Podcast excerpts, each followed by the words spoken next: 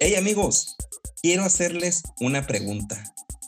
¿Quieres conocer los secretos mejor guardados del whisky? Déjame te cuento un secreto. No hay nada más importante que la formación educativa en el área que tú elijas. Pero, hey, estamos en un podcast de whisky. Así que te voy a presentar algo. La Whisky Academy de la Sociedad te ofrece los Masterclass. Estos son cursos con las personas mejor calificadas de la industria, impartidos en una plataforma digital para que tú puedas verlos una y otra vez en el momento que tú elijas. Lo mejor de todo es que tendrás un certificado de tu participación firmado por ellos, los mejores instructores. Si deseas participar es muy sencillo, solo tienes que ir al link en la descripción de este episodio y hacer clic en el enlace.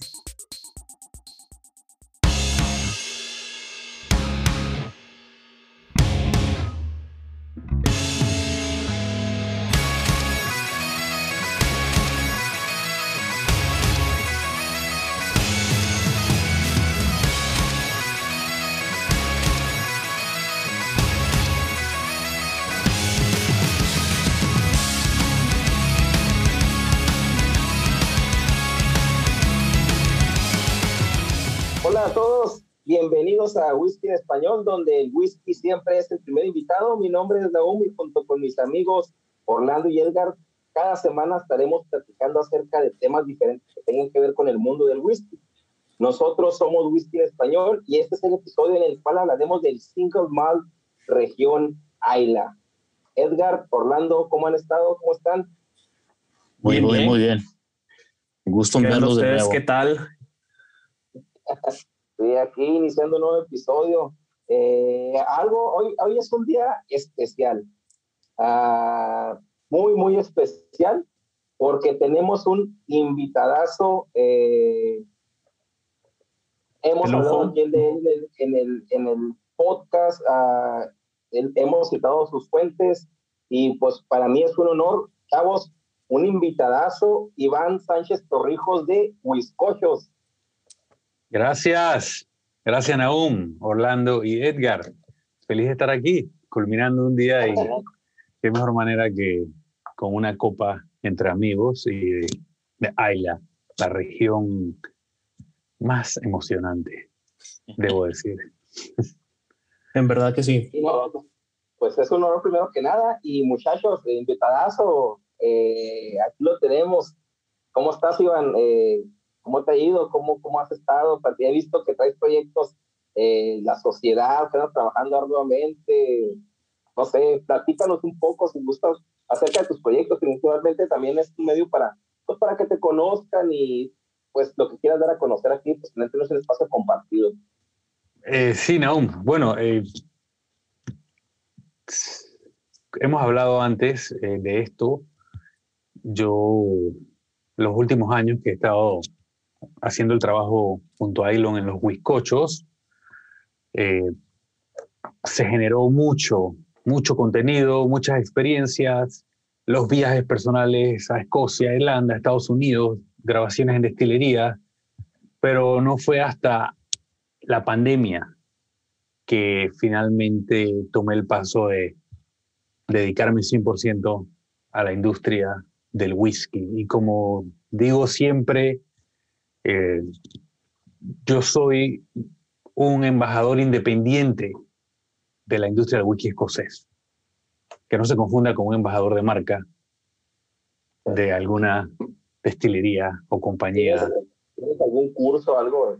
Es lo que he visto, ¿no? Que hiciste un curso en Escocia, algo así. Sí, sí, yo hice una certificación en Escocia de whisky embajador, pero sinceramente para mí ese fue el kinder. Eh, esa fue interesante, pero yo la hice en Glasgow.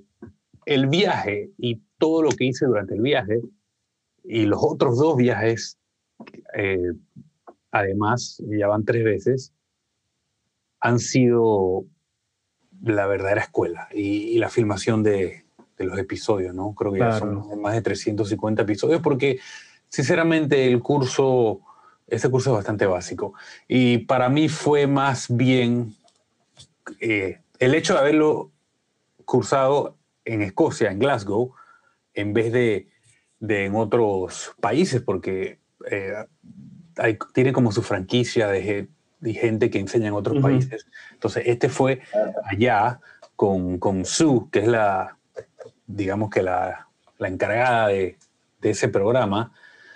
Para mí, en realidad, lo importante fue el compromiso de decidir, ok, me voy a ir a Escocia, ¿no? De ahorrar ese dinero, de, separar ese calendario y, y, tomar todo ese tour, todo lo que hice mientras aproveché a tomar ese certificado.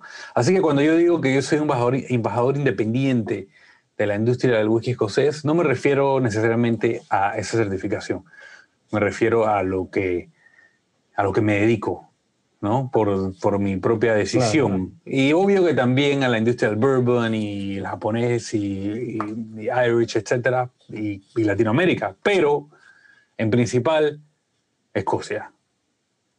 Iván, la, la, la, certificación esta de Whiskey Ambassador, ¿la, la tomaste como, como solemos decir, por amor al arte o ya venías maquinando, ideando uh, los whiskochos o, o algo de esto? Bueno, los huizcochos ya estaba, ya estaban dando. O sea que, y ya yo había viajado a Escocia. Es más, yo había visitado Ayla ya mucho antes de, de haber hecho esta certificación. Así que en realidad fue por amor al arte y fue como por buscarme una excusa de volver a, a regresar y en mi mente decirme que tengo que ir a hacer algo importante, eh, una certificación, estudios. Quería era regresar a explorar más, pero sí estaba emocionado por eso. Pero eh, ahora ya con todo el tiempo que ha pasado, me resuena algo que me dijo un amigo escocés, que él se dedica desde hace muchos años a, a la industria. Y recuerdo que había salido de una sesión del eh, algo del tema de la certificación y me pasa a buscar y él me va a llevar a la destilería Glengoyne. Y en camino me pregunta, eh, ¿qué es lo que estás haciendo? Y yo le menciono y él no conocía ese programa de certificación. Como, ah, no, no lo conozco. ¿no? Entonces, eh, y me empezó a hablar de, de, los programas y que en realidad el conocimiento está en, la experiencia y caminándolo. Entonces, eh, sinceramente, ahora, desde, el presente, entiendo exactamente lo que me estabas diciendo, porque eh, la certificación, ese curso, con todo, con todo, y que estoy orgulloso de haber hecho todo, es, es un kinder. Excelente. Bueno, yo como una persona que yo, yo te conozco por, por Naum, ¿verdad? Yo cuando empecé esto del whisky y le, y empecé a hablar con Naum, yo con cualquier cosa que buscaba información por YouTube, por cualquier otra fuente, siempre era por inglés, ¿verdad? Pero cuando, cuando, cuando, cuando dije por con Naum, y, y, yo lo introducía al whisky y le llevé una botella de whisky, ya sé que ya he contado esa historia muchas veces en Naum, ¿verdad? Pero él empezó a buscar información en español y es como yo me supe de los bizcochos, ¿verdad? Así es que para una persona que, que realmente no, sepa quiénes iban o quiénes son los bizcochos, quisiera, yo quisiera saber cómo empezaste tú esto del, del, whisky, ¿verdad? me están hablando de la certificación, pero imagino que ya, ya habías tomado whisky anteriormente ya te había gustado. A ver, ¿qué fue tu primera botella que te acuerdas, que te gustó, que dijo, oh, quiero, quiero aprender más de esto, ¿verdad?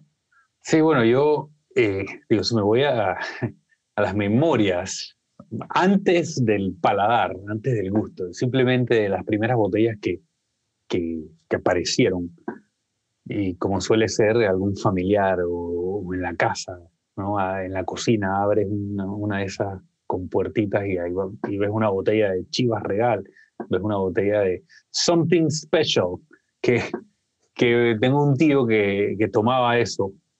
Y esas son posiblemente las primeras botellas que probé. Pero no fue hasta, digamos que el año 2000,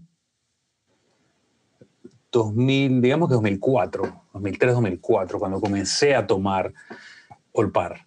Ya cuando mi evolución en lo que consumía me llevó al whisky, ¿no? Cuando salí de el ron, el vodka, las cervezas, etcétera, ¿no? Los tiempos de diversión total.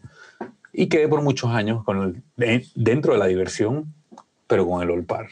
Y en el 2000, 2008, 2009, por ahí, me regalan una botella de Glen Rhodes, algún vintage. Y esa fue la primera malta que llevo a mis manos, ¿no? Me la regalaron para mi cumpleaños, para Navidad, no recuerdo. Y sí fue como, ok, como que, ok, coge esto, ok, entiendo que esto no es para bebérmelo en una noche con mis amigos, gritando y festejando, la voy a beber poco a poco. Entonces, esa fue la primera botella que, que decidí disfrutarme. Y ahí fue donde comenzó el, tema de prestar la atención, la apreciación del whisky. Excelente, excelente. Bueno, uh, bien, eh, Iván, uh, pues de vuelta bienvenido, excelente amigo de, de, los tres. Y bueno, eh, para entrar al, tema, antes, eh, entrar en el tema de, de Ayla, que es el, la región que traemos hoy para, para el, para el tema, para el tema del episodio, eh, vamos a dar la noticia. Tenemos la sesión de la noticia de, de, la semana del episodio. Y es un tema que, cuando lo vi, a muchos nos sorprendió, eh, ya lo discutimos antes, pero eh, es la noticia de el añejamiento o la maduración por tecnología. No sé si lo llegaste a ver, Iván, ahí dentro de tus notas, en algún artículo en el no sé, en, en, tu celular de noticias. Sí, me, como cinco personas me enviaron el link. Este, pero me gustaría que lo comentes más a fondo. no lo leí a fondo porque anteriormente ya había leído de, de distintos eh, métodos. ¿no? Que desde hace años se hacen. Entonces no, pero no entré a fondo si es que ocurrió algo nuevo eh, este mes. ¿Alguna tecnología nueva o es simplemente otro no, sí, es, algo, es, algo, es algo nuevo. Eh, voy a, a redactar un poco de la nota de la fuente que consulté y se trata de, esto sucedió en Los Ángeles, California. Eh, el, el, cofundador de una destilería llamada Lost Spirits o Espíritus Perdidos, ¿no? la traducción en español se llama Brian Davis. Eh, y él pues, afirma y pues no es que afirme, ya lo hizo. Un método de maduración mediante tecnología. Ahorita vamos a ver un poquito de qué, se trata este método para añejar. Eh, dentro de lo que dice él es que él siempre ha sido admirador de Herbert George Wells. Herbert George Wells es un, o fue, un escritor de obras de ciencia ficción uh, de 1895, data de sus obras más, uh, pues más famosas, famosas, que fue La máquina del tiempo, otra fue, ahorita esas obras ya algunas son películas, como La isla del doctor Moreau, eh, El hombre invisible, eh, y la película creo que más famosa que, que, ha hecho una de sus obras es La guerra de los mundos, donde actúa eh, Tom Cruise y Joaquín Phoenix, que llegan las máquinas del espacio, bueno, todo eso él escribió y él siempre era visionario, él eh, inclusive ah, dice en la nota que él redactaba en sus, en sus escritos o en, sus obras de, ciencia ficción aviones, televisión por satélite, eh, tanques de guerra, inclusive antes de que existieran. Entonces era un tipo, tipo Nostradamus, ¿no? Entonces, volviendo a lo que es el, el artículo, Brian Davis dice que este invento, eh, pues en 100 años todo el mundo va a tratar de añejar licores, ron, whisky en este caso, algunos destilados, porque las recompensas económicas de una industria que mueve 500 millones al año, pues se quiere beneficiar y en especial todos aquellos que no quieren o no tienen el, la infraestructura de, de añejar tantos ah, barriles, en este caso 22 millones de barriles de whisky se, maduran ah, en Escocia en este momento. Es el dato que, viene ahí. Y, este método dice que es, uh, vierten eh, el destilado en unos eh, reactores o unos tanques, ¿no? Eh, con pequeños fragmentos de madera. Entonces, estos reactores están patentados para, mediante presión, meterle a esos pedazos de madera, ya sea para maduración o para algunos tipos de, tipos de, finish o de acabado, ya sea sherry o porto, eh, qué sé yo. Pero la respuesta que él esperaba, pues, era que iba a ser, bien recibida. Pero uno de los pues, de mayores conglomerados o compañías de estados, que es Diageo, Jim Beveridge, eh, que es el, la persona que es el master blender de la marca Johnny Walker, él dice, ¿saben qué? O sea, para elaborar yo, un Johnny 12 años de etiqueta negra, o sea, se necesita de los 12 años para lograr ese sabor, o sea, no podemos confiar en esa tecnología. Eh, los pros son muchos, los contras son más, no es como esta generación que le inculcan algo nuevo y se resiste, pero si ya está dando de qué hablar, yo pienso que es algo que no va a parar. Eh, esto es uh, algo de lo que se rescata. También menciona que el sonido es una parte fundamental de esta maduración por tecnología. Y esto del sonido me trajo un recuerdo de la botella de Metallica, esa botella Black en que decían, está madurada por sonido, que le ponen unos playlists, inclusive trae los playlists ahí, ¿no? Ellos dicen, no, es que eso lo aprendimos en, en, en, en, la guerra, ¿no? Que es lo que alguna persona de Estados Unidos, un soldado, es lo que trae el artículo, eh, que él menciona que el sonido. Entonces, el año pasado eh, sacaron esta botella, pues vieron de cómo el sonido va a madurar, ¿no? Pero ahora estamos viendo que realmente la luz, eh, el calor, el sonido, tiene un efecto de maduración que ya está siendo demostrado. No sé qué opinen ustedes, Orlando, Edgar, Iván, sobre este tipo de tecnología, este tipo de maduración que se está dando en este día, ¿no? Finalmente esta nota es de la semana anterior. Eh, ¿Algún comentario que tengas, Fernando?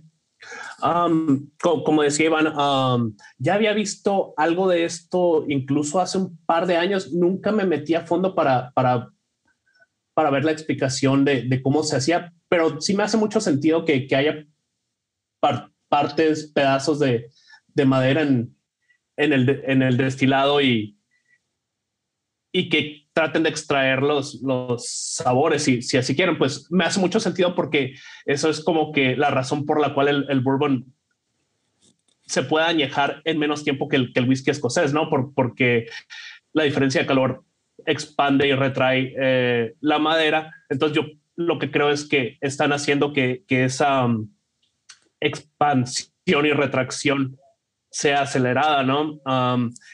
Y, me, recordó un poco a este, a este asunto que hubo con, con Compass Box. No sé si, si recuerden o, si se enteraron de, que Compass Box, el embotellador independiente, sacó esta, este blend uh, Spice Tree y ponían pedazos de, de roble europeo francés dentro de los barriles y la SWA, la Scotch Whiskey Association, dijo, no, e, eso está contra las reglas, ¿no? Estaban poniendo la madera como para, para que soltara más sabor, supongo, supongo. Entonces me, ahí lo correlaciono. Volviendo a la, pregunta original, que, que, sí que opino, supongo que mercado hay, ¿no? Y si es posible, eh, se va a hacer si es distinguible o no para el paladar humano está por verse. incluso, pues, uh, nosotros con, con whiskies regulares, luego es difícil saber cuál es cuál. Hay mercado y si se puede hacer, se va a hacer. Ya, ya hay, por ejemplo, ya, ya saben, ¿no? Este, diamantes hechos por el hombre, perlas hechas por el hombre y se compran, pero aún así, aunque sean indistinguibles las uh, naturales de, de las fabricadas, la gente sigue prefiriendo las, las naturales, ¿no? Por, por cualquier tipo de razones, ¿no? Creo que, creo que algo así podría llegar a suceder. Bueno, yo lo que opino sobre eso, pues estoy en hay que ver, ¿verdad? Ah, no entiendo mucho de la, de la tecnología que van a usar o cómo es que lo vayan a hacer, así es que a lo mejor por eso no, no, no tengo opinión muy, muy hecha ya, ¿verdad? Muy estricta. Ah, mencionó aún que una de las tecnologías que están usando es sonido. no, no, no me cabe en la cabeza cómo el sonido, teniendo que, a lo mejor si está el, líquido dentro del barril y el sonido va a hacer que vibre el líquido, pero eso no significa que el líquido va a entrar y salir del barril. Aquí eso es lo que es la maduración del whisky, ¿verdad? Cuando cambia la temperatura, se, se, se entra y sale de la madera. Se me hace que eso es lo que de ahí es donde sacan los sabores del whisky, ¿verdad? Entrando y saliendo de la madera. Así es que si le ponen una bocina en un lado y le, le tocan música o cualquier cosa, no, no veo cómo eso, cómo, cómo eso es que haga que, que el whisky entre y salga de la madera. Así es que no, realmente no lo entiendo, ¿verdad? Pero si en el futuro sale una botella que me están diciendo que sabe que sabe igual que un, un, un whisky escocés de 21 años y nomás tiene un año, pues hay que probarla y hay que verla, ¿verdad? Pero pues ahorita realmente no, no le tengo mucha confianza, para decirles la verdad. Sí, ese tema, la verdad que yo por eso el, el artículo, cuando lo recibí, la cantidad de se lo recibí, ni siquiera me dio ganas de leerlo todo eh, porque todas esas tecnologías, eh, al menos que haya algo más específico que, que no hemos mencionado, ya se han, esos experimentos se han hecho. Eh, inclusive Michael en Perú, Black Whiskey, él, él ha estado experimentando. Entonces, por ahí tenemos un video donde él sale y que tiene como una cosa de metal que entran en las barricas y hay tienen luz, vibración, el tema del sonido, como mencionó aún metálica, eh, hay, un, hay, un, hay un buen tequila que lo hace también, es, eh, ¿cómo se llama el tequila? De un amigo, hace rato no hablo con él, Santane, Santanera, Santanera, un gran tequila y que ellos le ponen música clásica de Beethoven, ¿no? Y él me dice que yo puedo entender que, que algo haga la, la vibración. sí, sí, no lo veo descabellado. El, el problema es que la botella que saquen, que la añadieron en seis meses, te igual te va a costar 50 dólares. Entonces, eh, hay que probarla. Al final hay que probarla, pero en los experimentos pasados, lo que no han logrado hacer es que eh, la celulosa, la misma la lignina y de, de esa madera se vaya desintegrando como lo hace con los años de ese alcohol, ¿no? Un proceso muy lento, molecular básicamente. Entonces hay algo que ocurre ahí que no lo puedes hacer rápidamente. Podemos pensar en, en, el tema de la curación de las maderas. Cuando una destilería eh, seca las maderas antes de armar las barricas en un gran horno que se utiliza para la industria de, los muebles, versus las destilerías que dejan secando al aire libre por dos años esa madera hasta que pierdan esa humedad. ¿Y qué ocurre? Ahí pasa cierta biología. Ahí le, le crecen unos honguitos, le, o sea, pasan cosas eh, biológicas naturales que van cambiando la naturaleza y que hace que esa barrica sea mejor. Entonces, alguien puede decir, mira, la barrica la sequé en una semana y tú en dos años. Sí, pero la otra que está secándose allá, con el tiempo, va tirando un polvito negro y que son esos taninos que después no, no, no sientes en la bebida. Entonces hay mucho, ¿no? Yo pienso que me parece excelente que exista mientras no intente eh, tumbar el tema de la edad. Y bueno, como dijo Edgar, la prueba del sabor es la única que mandará. ¿A qué cuenta? Y pues yo estoy dispuesto a esperar, ¿verdad? Yo no tengo ningún apuro. Yo estoy dispuesto a esperar a que se añeje el whisky. No se va a acabar, hay para todos. ¿verdad? Porque ya, ya el tiempo pasó. O sea, estamos Sí. viviendo un, un- un boom gracias a... Estamos en un momento que gracias a una miseria Sí. pasada hay tanto whisky y de tanta edad. Entonces nosotros estamos Exacto. tomando los whisky más viejos que se han tomado en la historia. Sí, por, por- por esa temporada que no hubo tantas ven- ventas y ahora está, está disponible, ¿no? Mm. Bueno, eso, eso fue la, la noticia de la semana. Eh, veremos qué resulta, como ustedes mencionan. Esperemos las primeras botellas para ver, deben estar más baratas, como creo que es el objetivo. Y ah, para continuar, ah, a darle al, al tema, ah, como dicen en mi pueblo, a lo que te truje Tencha, eh, que es single malt región de Ayla. Eh, también Iván, eh, más adelante presentaremos, bueno, ¿cómo les vamos a presentar? ¿Qué, qué tenemos que están tomando? Y ahorita vamos a presentar a detalle qué, qué onda. Yo tengo una Freud 10 años, ¿no? Esa es la botella que voy a traer para el episodio. Eh, a ver qué, qué, qué están tomando, ya veo que están tomando. Yo estoy tomando una Bonahaven 12. Y, ah, yo traje un, un Arbeck 10. Y bueno, yo estoy con la expresión flecha de la destilería más pequeña y la única destilería que es Farm to Bottle de Ayla. Ya, no es la más nueva, pero por un buen par de años fue la destilería más nueva. Desde el 2015 que empezaron a destilar y y bueno, sí, sí es bastante única porque es una destilería familiar y, y bueno, es la única Sí. que verdaderamente está haciendo Ayla Whisky. O sea, el- el- la denominación que, que se busca, ¿no? De 100% Ayla. Claro, de- desde siembra y todo, ¿no? De, de- de hecho, me, me, me resulta muy, muy interesante y muy, muy suave, ¿no? Que, que el- le llaman la, la destilería granja, The Farm Ajá. Distillery, porque hacen todo, ¿no? Siembran, cosechan, Eh, ah, ah, maltean. Exacto, sí. Y es la única que, sí, es la única que está haciendo todo eso, ¿no? Entonces, eso lo hace bastante interesante. Eh, y Pues salud, primero que nada, Salud. para, salud. Salud, salud. para no estar Pero grandes whisky, grandes maltas, las cuatro. Claro.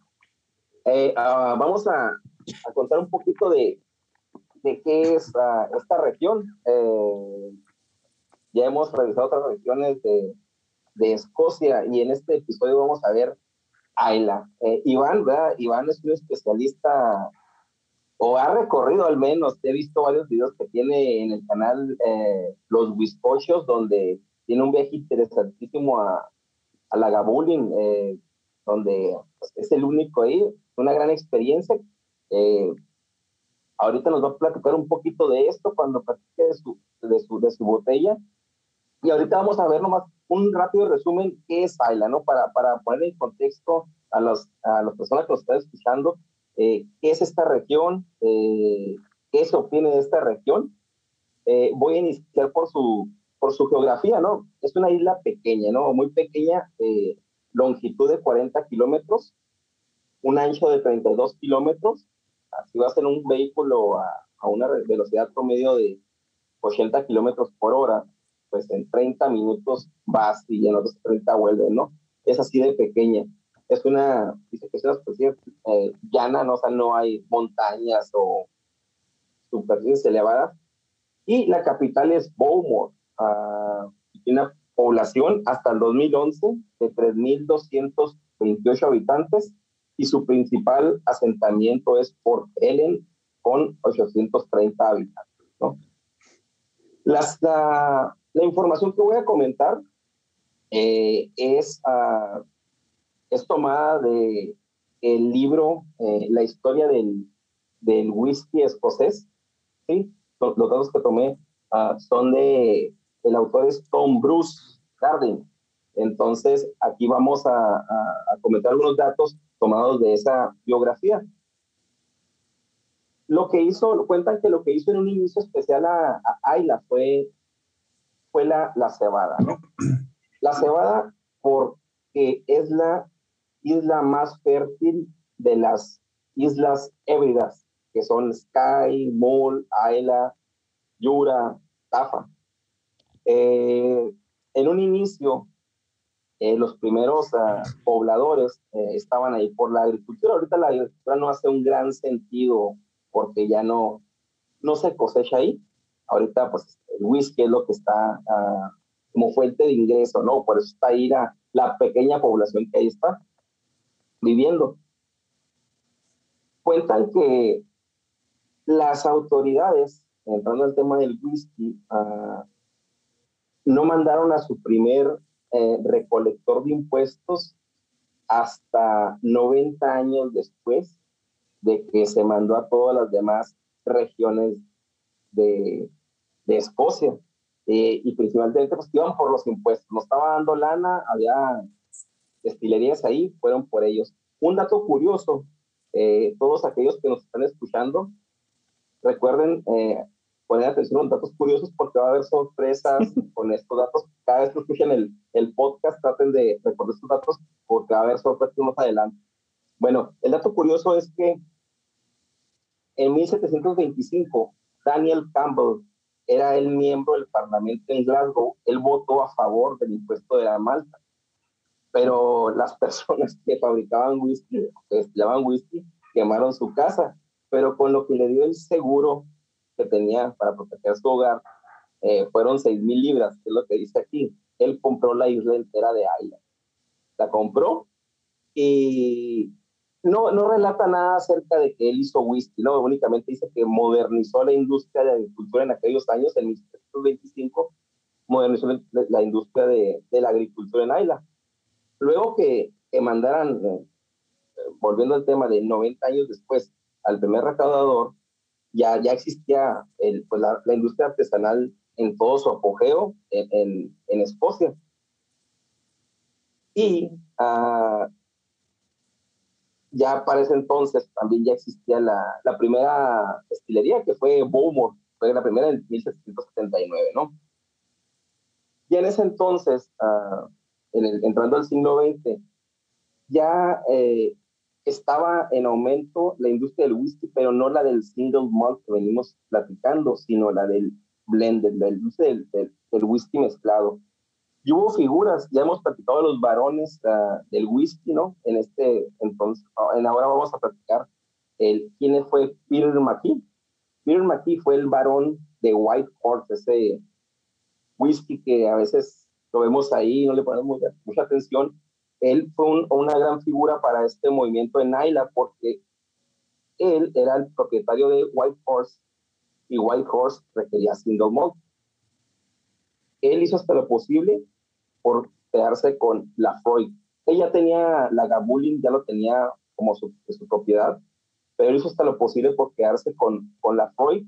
Y hubo una guerra ahí de, de en demandas, en juzgados Ahorita voy a profundizar sobre este tema cuando presente la FOI, pero eh, no todo era poner sobre hojuelas, ¿no? Eh, lo que sí favoreció a esta isla es que cuando entró el, los primeros, pues cuando entró la prohibición, que fue la depresión, fue que estas islas, estas destilerías, perdón, en la isla, como era tan alejada, y su poca densidad demográfica, pues no había, no había gente, ayudó a que cuando cerraron las destilerías, se conservaron tal cual. O sea, no quedaron como otras debajo de un centro comercial o derrumbadas por, por, pues, por la creciente población de las ciudades. Eh, se conservaron tal cual y cuando, pues hace, unos 100 años aproximadamente, que volvieron los whiskies a, levantarse, pues pudieron reactivarlas y todos sus barricas estaban intactas, ¿no? O sea, muy poca destrucción porque también existía la, se cierra, compro la destilería y no era, como hemos visto en episodios anteriores, pues no siempre las compraban para producir más, sino más las compraban para que ya no siguiera produciendo y dejarla ahí abandonada, esa, esa destilería. Eh, y bueno, se conservaron cada una de las siete destilerías eh, históricas de la isla y hasta la más nueva, ¿no? Que es Kilchoma, que es la que tiene ahorita Iván. Esto es un poco de la historia de lo que es la región de Ayla. Iván, no sé si tú has ido, has viajado a esta, a esta isla. Eh, se siente un poco el pasado todavía, ¿no? O sea, donde no ha pasado el tiempo, esta, isla mítica, o de, o de plano se ve modernizado todo al día de hoy. No, no se ve nada modernizado. Nada modernizado. Y recuerda que hay una nueva destilería, que es Arnaho, que es de la destilería que construyó Douglas eh, Lane. No Douglas Lane, el hermano, o sea, Hunter Lane. Sí. Douglas Lane, cuando, o sea, cuando pasa de Douglas Lane, el, papá de Fred Lane y Hunter Lane, los hermanos la, la heredan y en algún momento se pelean y se dividen en barricas. Y se va Douglas Lane, se va Hunter Lane. Y Hunter Lane construyeron Arnaho. Entonces, yo cuando estuve allá, apenas estaba el letrero de que iban a construir y estaban empezando a mover tierra. Ya ahora es, otra historia. Eh, pero no, definitivamente es, un viaje al pasado. Esto, bueno, me, puedo entrar en, en, el cuento, pero no, no, sé si tienes tu, tu, tus puntos, tu orden de temática que quieres seguir. No, no, aquí es una plática para, para platicar sobre todo, ilustrarnos de qué estamos platicando de Ayla. Pues yo no, no creo que ninguno de nosotros tres hemos tenido la fortuna de ir. O si alguno de ustedes tiene alguna pregunta para Iván sobre, sobre la isla eh, y sobre el, viaje que, que se aventó, ¿no? Bueno, yo cuando,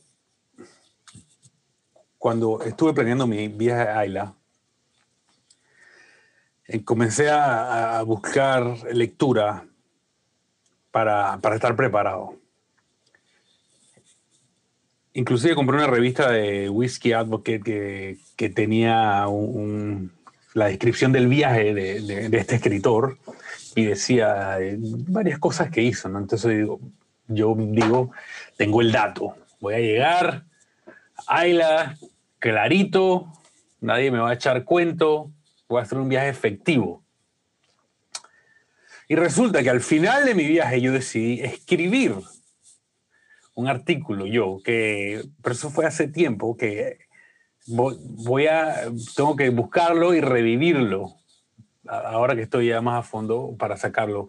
Y que básicamente lo escribí porque al final de mi experiencia me di cuenta que de todo lo que busqué en los forums y, y todo lo que leí, todo fue completamente inútil. Nada, nada me dio los datos que verdaderamente necesitaba escuchar. Aunque sea según mi experiencia, y, fue, y, que fue lo que dije, yo, yo tengo que escribirlo para que la gente no cometa estos errores. Entonces, yo venía de Irlanda. Hice, me fui al oeste, a Galway, hice el Galway Whiskey Trail, Dublín, entonces voy saliendo del aeropuerto de Dublín hacia Glasgow, Escocia. Y por supuesto que estoy en el aeropuerto de Dublín y veo las botellas de, Irish Whiskey y me compro cuatro o seis botellas. Llego a Glasgow. Entonces, ok, me quedo una, dos noches, me voy a Isla.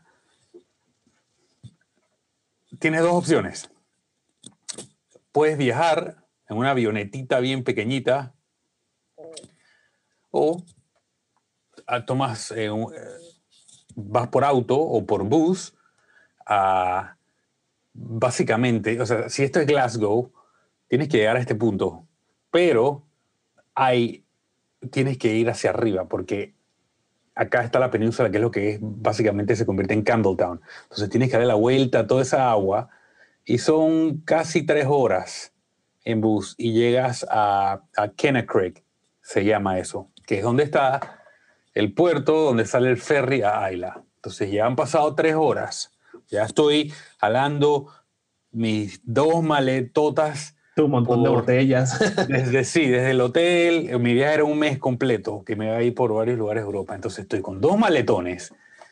Eh, salgo del hotel. Tengo que ir a Buchanan Street para agarrar un bus que me va a llevar al lugar donde sale el bus que se va para Kenna Creek. Tres horas después llego.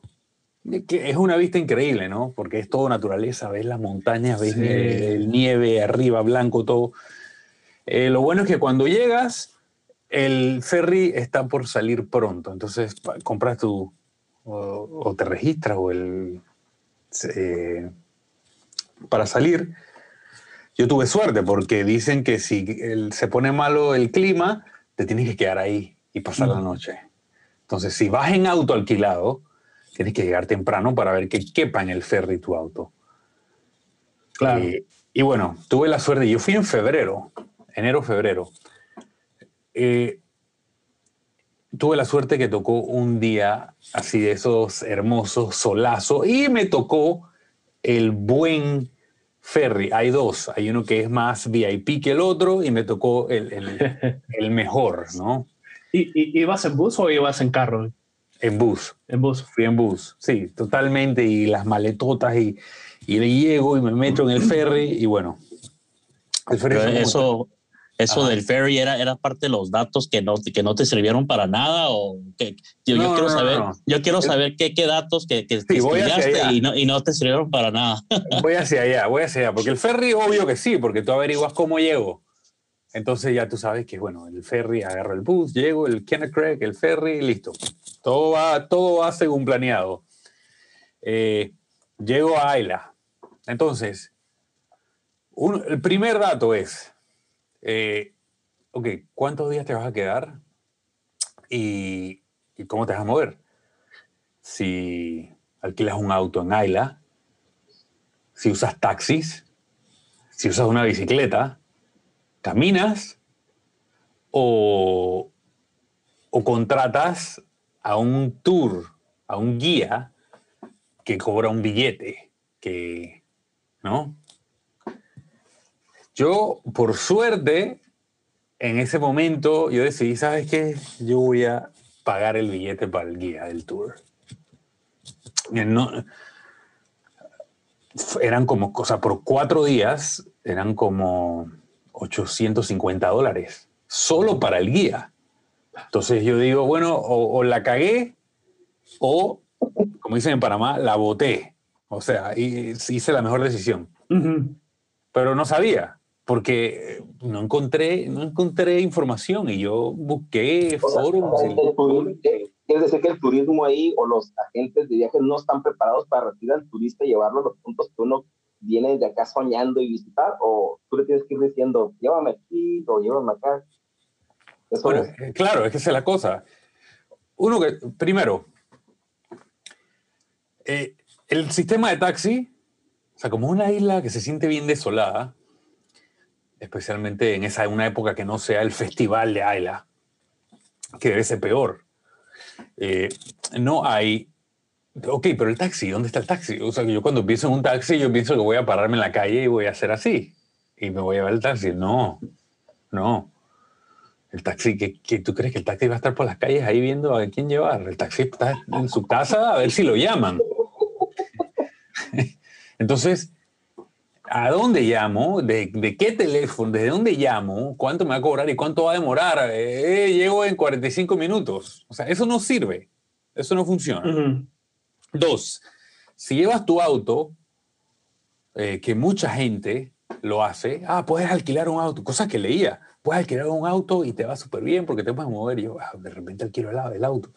Ajá. Entonces, imagínate que llegas a la Bullying y lo primero te preguntan, ¿usted manejó hoy? Ajá. sí. Y tú, entonces tú, tú, claro, el latino quiere, quiere mentir y quiere echar el cuento. eh, no, no manejes, pero es mentira. Te, te vieron llegar. Eh, entonces, no te deja tomar. Ok. Veía, Segundo o tercero, tú, digamos que fuiste cuántos días? Fuiste por tres días. te fuiste a Escocia. Dice, yo tengo que ir a Edimburgo. Eh, yo quiero, usualmente la gente dice, yo quiero ir, yo quiero ir a Speyside, quiero, ok, yo te digo, decídete. Eh, o te vas a ir, depende de cuántos días, ¿no? Usualmente cuando uno se hace un viaje transcontinental, te vas tan lejos, pienso que lo mínimo debe ser 10 días. Mínimo, para justificar el jet lag y el viaje largo, el dinero. Pero de 10 días, digamos que lo hiciste 15 días, dos semanas. Entonces, el primero y el último día no cuentan. Son es, que, es el viaje y, y estás jet lag y estás todo entonces ya tienes 13 días. Ok, entonces, ¿cuántos días vas? A... ¿Quieres ir a Edimburgo? O sea, si vas a Escocia, hay que conocer Edimburgo. Entonces, Edimburgo, ¿qué vas a estar? Dos días más. Entonces ya te quedan como 11 días. Eh, quita el otro día de viajadera, etcétera. Entonces tienes tus 10 días. Te vas a. Eh, bueno, para no alargarlo tanto, estás en Ayla, entonces tú dices, ¿a qué destilerías quieres ir? Las quiero visitar todas. Porque dices, yo quizá ya no regrese nunca acá. Uno que es un billete llegar y dos, y hay, otros lugares que visitar en el mundo, ¿no? Eh, entonces, claro, yo me di cuenta que el plan ideal son dos destilerías por día. Dos. Porque después de la segunda destilería ya estás mareado, ya estás medio borracho de andar probando tanto whisky, estás que te cansa. Entonces, ok, aparte de eso, tienes que empezar a coordinar cuáles destilerías según los horarios de visita de cada una y la disponibilidad. Entonces tú vas a estar en Ayla, que dependiendo de un taxi que, que, que tienes que llamarlo, o con tu auto, viendo cómo vas a hacer para poder tomar cuando llegues allá y ponerte a llamar a las estilerías o entrar a los websites para ver si agarras la hora que es y programarte. Entonces tú te vas a Google Maps y tú pones dirección de Brookladic a Arbeck y te dice, no sé, 15 minutos. Ah, bueno, y tú calculas todo, pero cuando estás en las calles de Ayla te das cuenta que la callecita es de un solo paño y hay camiones, los camiones que entregan el, la malta o que se llevan los residuos de la destilación. Y entonces el camión viene y tú tienes que pararte en el auto ahí a esperar 10 minutos a que pase ese espectáculo. Y, o entras a una callecita y te das cuenta que tienes que echar hacia atrás y echarte a un lado porque hay un tráfico que viene y llegaste tarde y ya empezó el tour. Entonces, te perdiste de nueve estilerías, no sé, ya ni sé cuántas hay, te perdiste tres por, por el desorden. No, no, no, por tu desorden, por lo que no sabías que te iba a desordenar. Y el taxi no llegó, llegó tarde, te dejó, te cobró quién sabe cuánto. Entonces, Así, paréntesis. Ajá. Eh, los que nos están escuchando, esto es el detrás de las cámaras de los videos que vemos en YouTube donde andan y que toman fotos panorámicas. Sí, sí el ángulo. Y bueno, ahí yo brevemente me di cuenta que lo mejor que hice fue contratar a mi guía. Ok. Y no solo contratar a un guía, contratar a un guía nativo de la isla. ¿Por qué? Porque empiezas a buscar guías y te salen gente de toda Escocia ah, y te cotizan. Pero si la persona no es de la isla y no vive en la isla, le vas a tener que pagar el hotel y las comidas los cuatro días que estés ahí o los cinco días. Entonces son cosas, son detallitos sutiles. Entonces encuentra a tu persona que es de la isla, creció en la isla, eh, Lady of the Isle, Christine eh, Logan fue la que yo contraté. Eh, trabajó 25 años en Bowmore, la tipa sabe de whisky, la tipa se conoce a toda la isla y, y no solo ella te hace las citas y, te arregla a dónde vas cada día, y te va contando en el auto mientras tú estás ahí, ahí medio borracho, tirado con, con tus botellas y todo, y, ella está llevándote al otro lado y te va contando, mira, voy a agarrar esta calle porque a esta hora... Para que veas esto. Ajá, sale el camión de, de Diageo de Port Ellen y se bloquea esa vaina, etcétera. Entonces, en ese momento tú dices, esos 850 dólares estaba pensando lo mismo cuando dijiste 850 al principio. Por un día dije, ay, bueno, por si es, es una que se llama Christie, entonces sí vale la pena. Sí, sí. sí, Entonces, me llevó, me, me, llevó al lugar donde hacen las telas esas escocesas y me hinchó toda la historia. Mira, cuando filmaron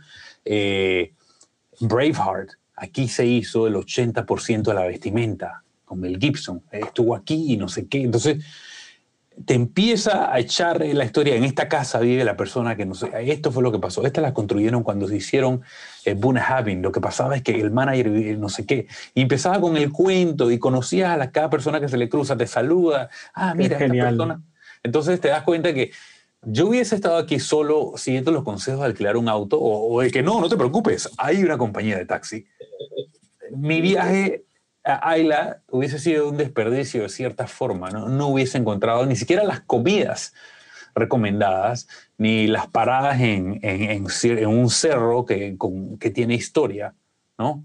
Entonces, ese es el primer punto. la una de las cosas que, que escribí. Y segundo, yo llego a Beaumont y me estoy quedando en el Lockside Hotel te iba a preguntar justo eso, ¿dónde te quedaste? Pensé que en un bed and breakfast o algo así. No, porque tampoco había muchas cosas para escoger y eso, y tampoco es barato, pero bueno, y, pero ¿sabes qué?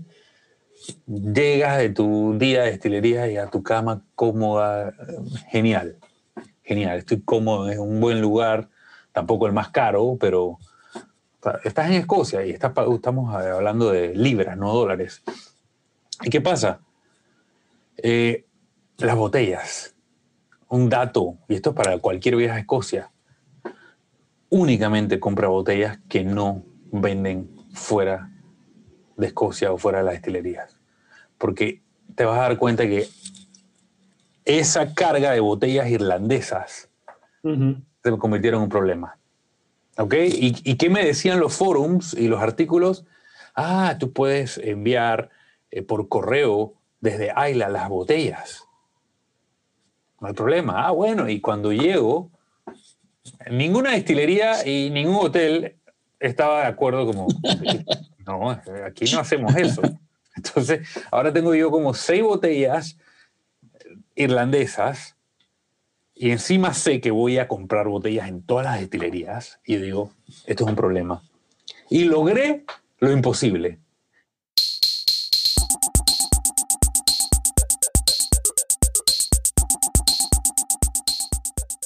Hola de nuevo.